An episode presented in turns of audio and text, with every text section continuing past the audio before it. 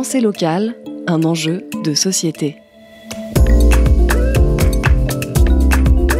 Une émission des radios associatives des Pays de la Loire.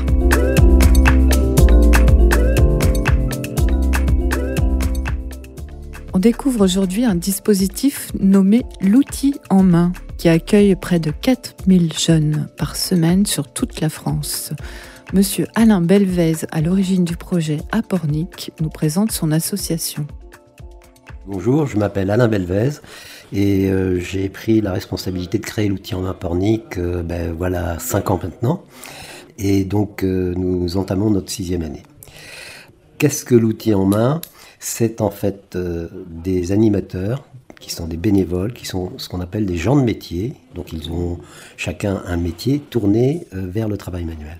C'est la plomberie, la menuiserie, la maçonnerie, mais aussi la couture, euh, la cuisine et d'autres activités comme euh, la réparation de vélos. Et ça, c'est manipé par des animateurs qui sont eux d'anciens artisans et qui sont des bénévoles retraités pour la plupart, parce que notre activité, euh, c'est toute l'année scolaire, de septembre à juin, et nous avons tous les mercredis euh, les enfants qui suivent un cursus.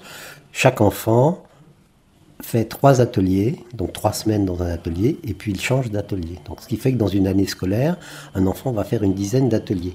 Donc on ne parle pas de formation, on parle d'initiation apprendre à tenir un outil, apprendre aussi à, ranger quand on a fini de travailler, apprendre à, avoir une petite méthode pour arriver à, créer un objet. Et en général, les jeunes emportent leur objet. C'est-à-dire qu'on n'a pas grand-chose à vous montrer aujourd'hui parce que les, trois quarts des choses sont partis chez les, chez les enfants et qui sont très très fiers de montrer ça à leurs parents.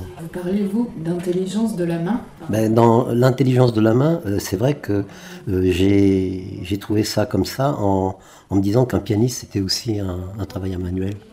Et qu'il est intelligent aussi, lui, alors que les gens qui font des, beaux objets en, bois ou en métal, ils ne sont pas intelligents, donc j'ai pas compris.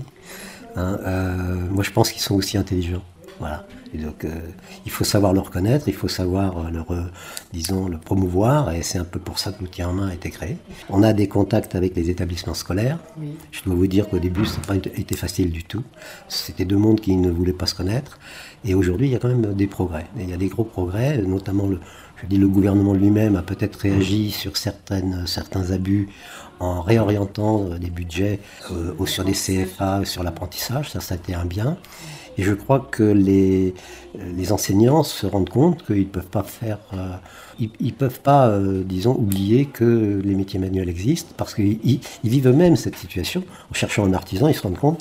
Et, et je dois dire que l'année dernière, j'ai fait un petit calcul, sur 20 enfants, on, en a, on avait 11 enfants d'enseignants.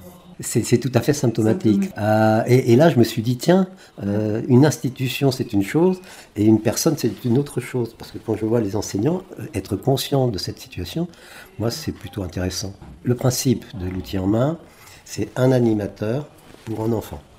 Donc si on a 20 enfants, il nous faut à minima 20 animateurs. Il y a une dizaine d'ateliers et il doit y avoir une dizaine de pièces. Donc quelque part, euh, c'est très cosy. Euh, chacun a son petit atelier, mais je vous propose de venir. Michel anime l'atelier vélo. Et avec les enfants, c'est formidable, parce que c'est un échange constant. Même les enfants timides, à part ce biais-là, euh, s'expriment et se, se, valorisent aussi. Matisse. J'ai appris à enlever une roue, regarder si la chaîne n'est pas crevée, si elle est encore en bon état. Yves est animateur de l'atelier bois.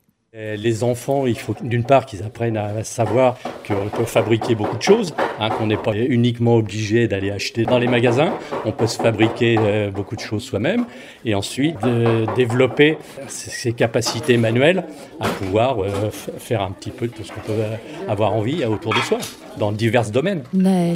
Bah, nous, on est fiers parce que du coup, on rentre chez nous, on a fait plein de choses, et ça nous permet bah, de voir euh, ce qu'on a fait. C'était Pensée locale, un enjeu de société.